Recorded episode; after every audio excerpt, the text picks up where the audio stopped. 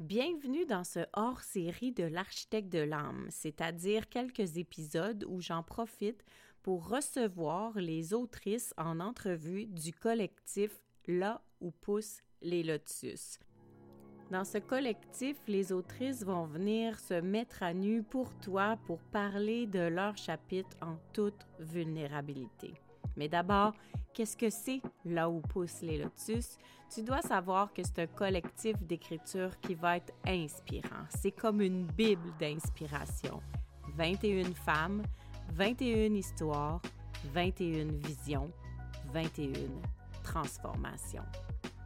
L'idée de base nous avait été donnée de participer à ce collectif pour pouvoir raconter un moment charnière dans nos vies. On devait parler de nous en peu de mots, 5000 mots, pour raconter un moment où on a eu des prises de conscience importantes et où notre vie s'est transformée. On appelle ça en anglais le moment game changer. Au départ, tous des inconnus, nous sommes devenus des rencontres d'âmes. Nous avons laissé la vie nous connecter ensemble pour développer de belles amitiés, pour développer une grande complicité et pour apprendre à se raconter. Bien sûr, je ferai partie du collectif des autrices, mais j'avais envie de faire un hors-série pour te les présenter chacune leur tour, leur donner chacun leur petit moment pour que tu puisses les découvrir et voir si leurs histoires piquent ta curiosité pour te procurer le collectif. Inspirée et inspirante, ces femmes de cœur te partagent et te dévoilent avec vulnérabilité et tout leur amour un bout de leur chemin vers la liberté et la paix intérieure. Laisse-toi transformer dans leurs univers riches en émotions et en expériences et viens découvrir tour à tour les autrices de là où poussent les lotus. À tout bientôt! Allô, allô tout le monde! Aujourd'hui, une autre belle autrice du collectif Là où poussent les lotus se joint à nous. Une femme qui était déjà auteure, qui a plusieurs cordes à son harpe, parce que moi je dis une harpe et non pas un arc, parce qu'elle fait de la musique avec tout ce qu'elle touche. C'est une femme extraordinaire. Euh, je vais la laisser dire le titre de son livre parce que c'est trop puissant. Je veux pas voler le punch. Et euh, elle vient se dévoiler un peu plus dans le collectif là où poussent les lotus. Je te présente à l'instant Sonia Lapointe. Bienvenue. Bonjour. Merci de m'inviter, de me recevoir. Je suis vraiment contente d'être là et un peu fébrile de partager tout ça. Oui. Merci d'être là. C'est tellement le fun. J'ai hâte que les gens euh, réalisent à quel point tu es une fée magicienne, euh, justement, avec ton entreprise qui s'appelle euh, Bulle Design et Événements. Ça me fait toujours penser à comment tu mets de la magie partout dans tout. mais avant de nous parler de ton passage dans le Lotus, est-ce que tu voudrais te présenter un petit peu? Comment tu te décrirais aujourd'hui? Euh, ben, moi, je dirais que je pourrais dire plein d'affaires, je pourrais donner, me donner plein de titres, mais euh, ce que j'ai réalisé dans les dernières années, que je suis avant tout, moi, je suis quelqu'un qui aime trois choses dans la vie. Euh, j'aime connecter avec des humains, j'aime créer, que ce soit artistiquement, avec l'événement ou même avec les connexions humaines, et j'aime avoir du plaisir. C'est les trois choses que vraiment pour moi c'est important. Fait que tous les projets que je touche, s'il n'y a pas au moins une de ces trois choses-là, ben maintenant je refuse. C'est pas compliqué, je refuse. Il y a tellement d'affaires qu'on est obligé de faire dans la vie, fait que si j'ai le choix, je les prends pas. Fait que donc ça, ça me décrirait et je suis, ben c'est sûr que je suis aussi une maman de trois grands enfants. Je suis euh, une graphiste. Je suis une femme qui a écrit un livre qui s'appelle Choisir ma voie et jeter le plan que j'ai publié en mars 2022. C'était un rêve euh, depuis toujours que j'avais d'écrire un livre, mais comme beaucoup de personnes, je savais pas par quel bout prendre ça, je savais pas euh, on fait quoi, on commence par quel événement, je suis pas pour dire je suis né tel jour, telle date à tel endroit, si je trouvais que c'était comme pas une bonne façon d'attirer le lecteur, disons. Parce que moi, c'est un récit de vie, j'avais envie de raconter mon parcours, j'avais envie de raconter euh, pour moi, c'était vraiment le but d'avoir le livre dans mes mains et de dire je l'ai fait. Mais une fois que j'ai publié, j'ai réalisé que d'avoir le livre dans mes mains, c'était vraiment juste le premier pas. Parce que là, ça fait un peu plus d'un an que mon livre est publié et toutes les personnes que j'ai rencontrées grâce à mon livre, toutes les, choses que j'ai découvertes sur moi, parce que quand tu t'assois tous les matins pour écrire, ben tu te découvres. Tu, tu prends de la hauteur sur ta vie, tu prends un détachement parce que ce qui a été écrit, ça t'appartient plus. À un moment donné, tu te rends compte que c'est comme un enfant, ça devient autonome, ça vit tout seul. Et les gens l'interprètent aussi selon ce qu'ils ont besoin. Parce que moi, j'avais un fil conducteur dans mon livre, j'avais une vision de qu'est-ce que je voulais que les gens repartent avec, mais il y a plein de gens qui me disent qu'ils ont trouvé d'autres choses aussi. Hmm. Puis ça, je trouve qu'à chaque fois, ça vient me toucher parce que je me dis, c'est que la personne, c'est ça qu'elle avait besoin de trouver. Ouais. Puis ça, je trouve que c'est merveilleux. Mais un livre, ça fait souvent ça. Ça transforme la personne qui l'écrit, mais ça transforme aussi la personne qui le lit. Exact. Mais dis-moi, comment on fait quand on a déjà écrit notre récit de vie pour trouver un sujet pour venir se dévoiler encore dans euh, le chapitre que tu as écrit pour euh, Là où poussent les lotus? Ben, c'est sûr que moi, j'ai tout le temps plein d'idées. Et c'est pour ça aussi que mon entreprise s'appelle, s'appelle Bulle Design Événement, parce que j'ai tout le temps plein de bulles. Je suis remplie d'effervescence et j'ai plein d'idées qui me pop tout le temps. Fait que l'écriture fait pas exception, là. Parce que ça aurait été facile de me dire, ben, je vais isoler un événement que j'ai déjà écrit, Ouais. puis je vais refiler, en guillemets, du vieux stock. Mais j'aurais pas eu de plaisir. Donc, une de mes trois euh, clés n'aurait pas été euh, utilisée. Et je me disais, les gens qui ont déjà lu mon livre, ben, ça serait pas le fun pour eux d'avoir la même histoire réchauffée. Mais mon livre, comme je- ça, ça, ça date bientôt de deux, deux ans, ben, il y a des choses qui se sont passées dans ma vie depuis. Fait que j'ai puisé dans un élément que j'ai vécu l'année passée, que j'ai vraiment réalisé que oui, j'avais jeté le plan, comme je le dis dans mon livre, mais je l'avais comme un peu gardé dans le tiroir, tu. Mais là, l'année passée, je l'ai vraiment jeté complètement et j'ai décidé d'être le personnage principal de ma propre vie. C'est vraiment ce passage-là que je raconte. Parce que quand on est une mère de trois ans, en tout cas moi, quand, en étant mère de trois enfants, j'ai je me suis oubliée pour mes enfants, mais j'ai souvent fait des choses en me disant ben c'est normal quand tu es une maman, tu passes plus en premier, ton enfant, c- oui, mais en même temps, pourquoi notre bonheur devrait être au détriment du bonheur de nos enfants? Si on leur enseigne à, à être important, qu'on les aime, qu'ils ne doivent pas se faire intimider, qu'ils doivent se faire respecter, ben, on doit faire la même chose avec nous-mêmes. Si on veut qu'ils l'apprennent, ben, si on le fait, ils vont l'apprendre beaucoup plus que si on fait juste leur dire. Ouais, tellement être euh, l'exemple. Exactement. Hmm. Et de quelle euh, façon tu t'es replongé dans ton récit, dans ton histoire, dans ton chapitre de vie pour être capable de... Parce que quand on écrit sur quelque chose de récent, euh, des fois, euh, c'est plus fébrile ou c'est plus demandant.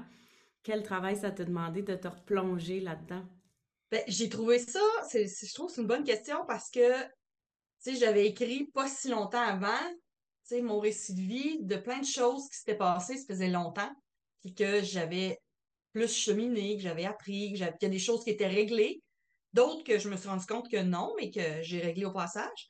Mais là, vu que ça faisait à peine un an que ça s'était passé, ça me faisait un peu peur. Je me disais, est-ce que je vais être capable d'être vulnérable? Est-ce que je vais être capable de laisser aller sans avoir peur de qu'est-ce que les gens vont penser ou qu'est-ce que ci, qu'est-ce que ça? Mais en même temps, j'avais besoin de la raconter parce que je me disais, il y a plein de femmes, je le sais, qui vivent ça, qui se disent, ben, j'aimerais ça vivre ma propre vie, mais j'ai peur de décevoir, j'ai peur de faire de la peine, j'ai peur que mes enfants comprennent pas, que ma famille comprenne pas.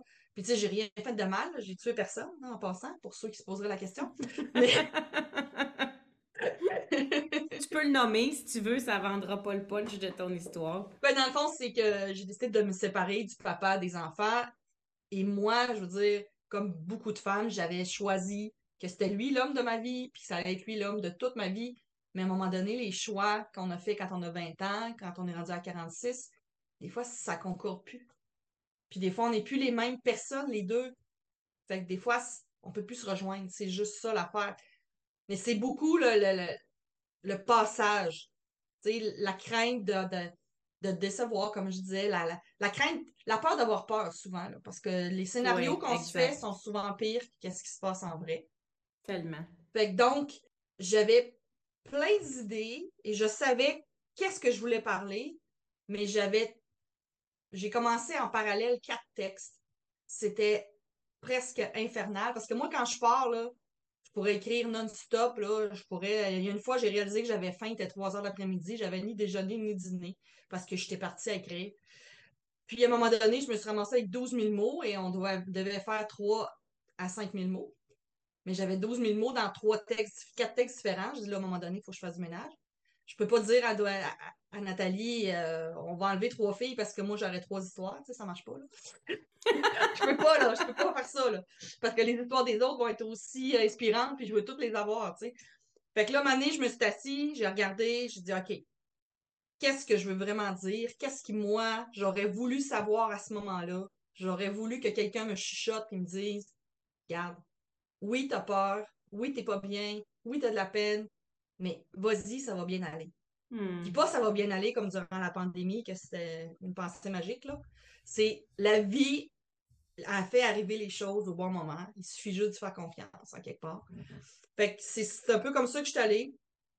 Mais c'est vraiment, comme je disais tantôt, que ça transforme l'écriture parce que euh, quand j'ai commencé à écrire, là, je me suis mis à avoir mal dans le dos, mal au bras. Puis là, je comment ça, non? Mais l'année passée, à pareille date, quand je vivais ça pour de vrai, j'avais ces douleurs-là. Et quand j'ai commencé à écrire l'histoire, les douleurs sont revenues au même endroit, avec la même intensité. Jusqu'à temps que je réalise que c'était à cause de ça que j'avais mal. Après ça, ça, ça l'a parti. Mais mon corps se rappelait. À cause de l'histoire, tu veux dire? Oui, mon corps se rappelait que pendant que j'écrivais ce, qui était en train d'arriver, puis que je l'avais vécu pour de vrai l'année d'avant, j'avais ces douleurs-là. Hmm. C'est fort quand même. Il y avait une mémoire dans ton corps physique. Ouais. De toute l'émotion qui venait avec l'époque. Ouais, c'est ça. Puis une fois que j'ai fini d'écrire ce que j'avais à écrire là-dessus, puis que j'ai, j'ai réalisé, j'ai fait le lien, la douleur, c'est vraiment relié à ça, les douleurs sont parties. Hmm. Rendu là, on y croit ou pas, là. Ça, euh, c'est libre à chacun. Mais les douleurs étaient là pour de vrai, là. Je veux dire, je, le ressentais pour de vrai, là. Fait que c'est quand même assez fort. Hmm. Puis, toi, tu as dit, j'ai voulu euh, écrire là-dessus comme pour aider un petit peu à, ben, à comprendre ou à accepter ou à accueillir qu'est-ce qui s'est passé. Puis, est-ce que ça t'a aidé dans ton processus d'accueil de toute ta séparation, le fait d'écrire? Ben, c'est sûr. C'est sûr que moi, l'écriture m'a toujours, ça a toujours été quelque chose qui me fait du bien, qui me permet, comme je disais tantôt, de prendre une espèce de distance. Puis des fois, quand je me. Tu sais, même encore, des fois, je me sens bizarre. Je me dis, voyons, qu'est-ce que j'ai? Puis là, je me mets à écrire sur quelque chose. Puis des fois, ça n'a aucun rapport avec qu'est-ce que je pense qui fait que je me sens triste ou. Puis une fois que j'ai écrit, je fais comme, OK, ben oui, c'était ça. Hmm. Mais c'était comme pris là. Puis là, ça l'a sorti. Tu sais, il y en a qui vont avoir besoin d'aller euh, taper dans un sac de boxe pour se défouler ben moi, j'ai besoin d'écrire. Puis quand ça fait trop longtemps que j'ai pas écrit, on dirait que je le ressens, que j'ai un besoin d'écrire, sans nécessairement savoir qu'est-ce que je vais écrire ou avoir la pression de me dire ça doit être bon ce que j'écris. Non, j'écris. Puis généralement, dans ces moments-là, c'est mes meilleurs textes, mais avant de commencer, c'est pas la pression que je me mets. Oui, avant de commencer, tu sais pas que tu vas écrire quelque chose de bon. Tu juste comme laisser aller. Oui, exactement.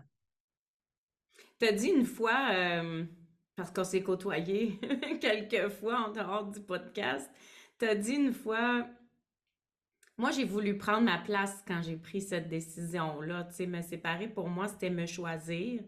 Et ce que j'ai aimé quand t'as dit, t'as dit, j'ai réalisé, ce qui m'a permis de le faire, c'est que j'ai réalisé que prendre ma place, ça enlève pas la place à l'autre. J'ai trouvé ça tellement beau est-ce que avec le recul, ton entourage a été capable de voir ça que eux, tu leur as pas enlevé rien puis que tu leur as fait une place en te choisissant? Je crois que oui. C'est sûr que c'est pas tout le monde qui, d'emblée me l'a verbalisé, là, on s'entend.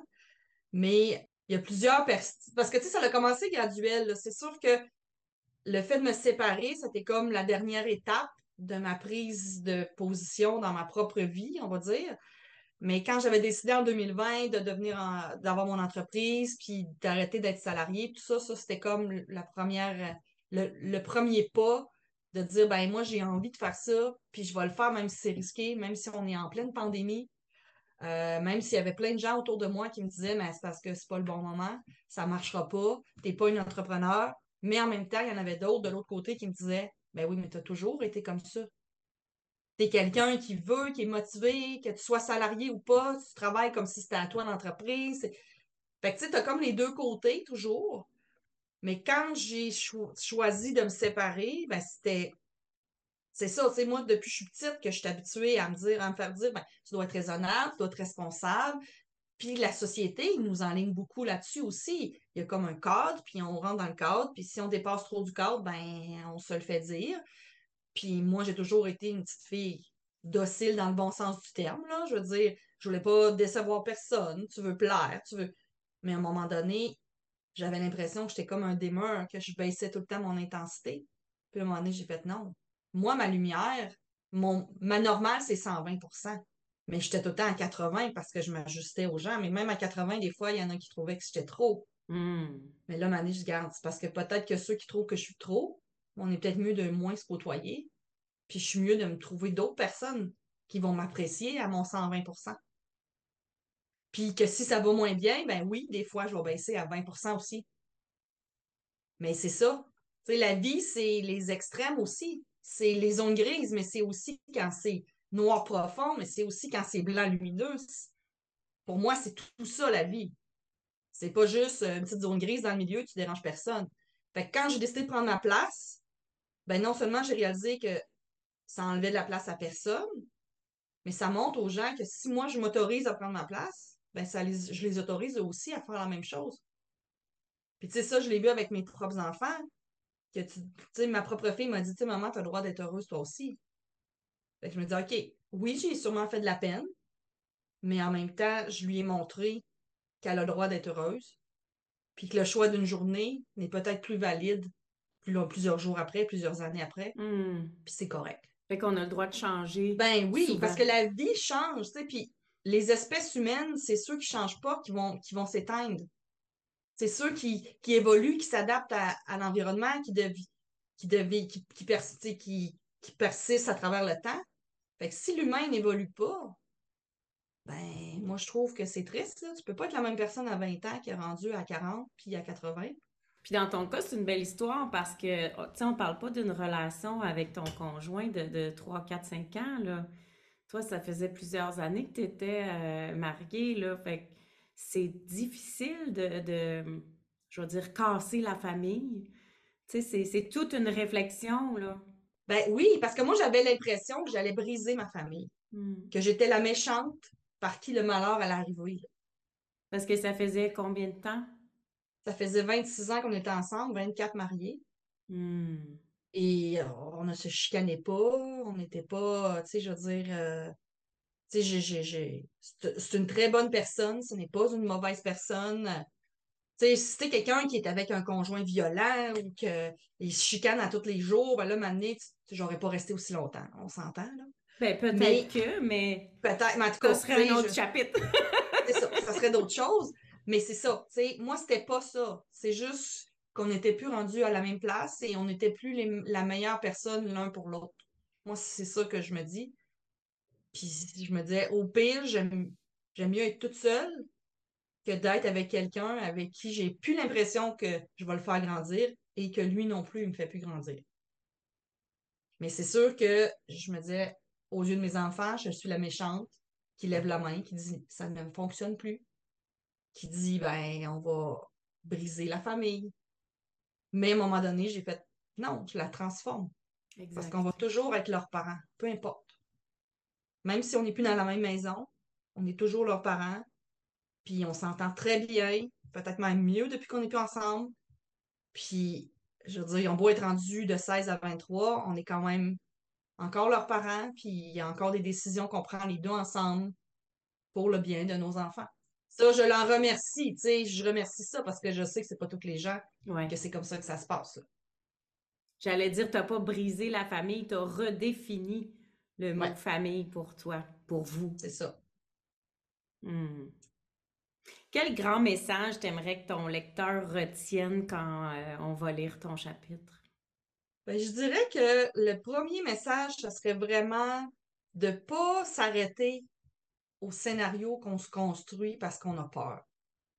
Parce que c'est rarement les bons scénarios. C'est rarement ça qui se produit. Puis si jamais ça se produit, ben on va trouver une solution. Mais 99,999% des fois, hum. les scénarios terribles qu'on s'invente pour rester sur place et pas bouger ne se réalisent pas. Et on, on se rend compte une fois traversé que finalement, le plus difficile était de choisir de traverser et non pas de traverser. Parce que moi, si j'avais passé beaucoup moins de temps, d'énergie à avoir peur d'être ci, d'être ça, de décevoir, probablement que j'aurais été heureuse plus rapidement. Et même si je voulais préserver mes enfants, ben, ils sont pas fous, ils s'en rendent compte si ça va plus bien, si maman est plus heureuse. Fait qu'au final, est-ce que ça les a préservés tant? Je sais pas. Mais moi, c'est ça que je me dis. Pour, tu sais, dans le fond, souvent, si ça nous fait peur, c'est parce qu'il faut y aller. Mm-hmm. Parce qu'il y a quelque chose de beau l'autre côté. Ça va nous faire grandir, ça va nous faire évoluer. Ah, c'est beau. Si ça nous fait peur, faut y aller. Tu parles quand on veut stepper euh, hors zone de confort. Ben, tu sais, puis c'est ça. Tu sais, on peut décider, on peut dire, là. Puis j'aurais pu choisir de dire, ben, moi, je reste là. Mais en même temps, tu sais, puis là, je le vois dans toutes les sphères de ma vie. Ça m'a fait évoluer, ça m'a fait grandir. Même mon entreprise, j'ai beaucoup plus de contrats parce que je suis plus moi-même. Mm. Fait que j'attire aussi plus de gens qui fit avec moi parce que je m'autorise à être moi-même. Se choisir, c'est se donner la place, prendre sa place, puis s'autoriser à être soi-même, en fait. Prendre sa place, c'est s'autoriser à être soi-même. Oui. Wow.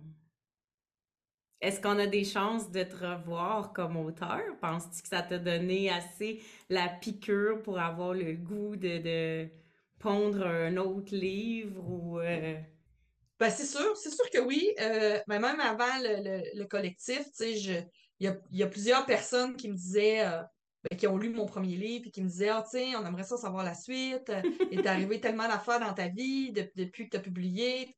Puis là, tu sais, je disais, oui, mais en même temps, j'en dirais que j'avais pas assez de détachement ou je sais pas. Puis le flot d'idées que j'ai eu quand j'ai commencé à écrire pour le collectif, il y a plein d'affaires que j'ai récupérées, puis je me suis dit, c'est sûr que là, ouais, je vais, je, vais, écrire une suite à mon premier livre, c'est sûr. Euh, est-ce que ça sera totalement récit comme là, ou ça sera des fois une espèce de roman d'inspiration, un peu comme qui est comme vrai, mais en même temps que je rajoute des éléments pour avoir des prises de conscience, peut-être ça sera ça aussi. Mais c'est sûr qu'il va y avoir un deuxième livre euh, en solo, c'est clair. Oh yeah! J'aime beaucoup le processus d'écriture, de, de dire, tu sais, à tous les jours, je m'assois, c'est ça que je fais. C'est comme si tu dis, pendant une heure à chaque jour, je choisis que je suis la priorité ultime. Et après ça, peu importe ce qui arrive le reste de la journée, ben, j'ai eu au moins ce moment-là avec moi-même. Ah, parce que toi, c'est ton moment que tu te donnes quand tu écris. Tu sais, je me choisis en plein de petits moments, mais tu sais, celui-là, il est comme vraiment plus symbolique. Tu t'assois, c'est là. Puis même ton cerveau le sait, tu sais que c'est ça que tu fais à ce moment-là. ça, ça a une espèce de signification puis une valeur euh, incroyable. Mmh, wow! Je vous l'avais dit qu'elle était brillante, hein? je vous l'avais dit qu'elle était magicienne. Est-ce que. Euh, c'est facile de parler avec toi. Là. Oh, merci beaucoup. On a tellement hâte de te lire, c'est fou. Est-ce que euh, tu avais envie de faire un petit mot de la fin pour les auditeurs? Ben, j'espère que vous avez apprécié euh, notre entretien autant que moi j'ai apprécié. Euh, c'est sûr que ça m'a juste donné le goût encore plus d'aller à votre rencontre et puis de d'aussi rencontrer Mélanie plus longtemps que la, seule fois qu'on s'est rencontrés en vrai qui a été Ah allô, c'est toi, c'est moi, on s'est fait un câlin puis ça s'est terminé. Mais Mais c'est ça. Moi, j'aime beaucoup les connexions humaines. Fait que c'est sûr que ça apporte aussi ça. J'ai hâte, puis j'espère que vous allez. Euh, ben, pas j'espère, je sais que vous allez découvrir plein de pépites inspirantes dans notre beau collectif. Ah, oui. J'ai hâte de connaître ton chapitre à toi aussi. Oui! J'ai hâte de vous partager tout ça moi aussi. Sonia Lapointe, merci d'avoir été là. C'est toujours un plaisir de, de, de te croiser, de te voir, de t'écrire. Je te dis encore euh, merci pour avoir pris le temps de venir nous voir et d'avoir surtout déposé toute cette vulnérabilité-là euh, dans le collectif. Puis aux auditeurs, je dis euh, à tout bientôt. Ah, j'aurais jamais cru ça possible si tu m'en avais parlé il y a quelques mois. Et pourtant, voilà, on en est là. Pour certaines, c'est un grand rêve qui prend forme, une vision qui se matérialise ou même un souhait qui se concrétise. Mais pour nous toutes, c'est des histoires qui se déposent. Et enfin, nous pouvons dire nous sommes devenus des autrices. Comme cette fleur, créature des marécages, nous avons pris naissance dans la boue et nous avons su nous en nourrir pour fleurir et déployer notre unicité et notre beauté. Seras-tu inspiré toi aussi à ton tour de devenir un lotus? Je te le souhaite c'est vraiment une magnifique expérience. Et si tu veux un accès direct à ta copie, tu peux aller sur melcy.podia.com lotus ou visite le www.melcymélanie.com dans la section livres pour tous les détails. À tout bientôt!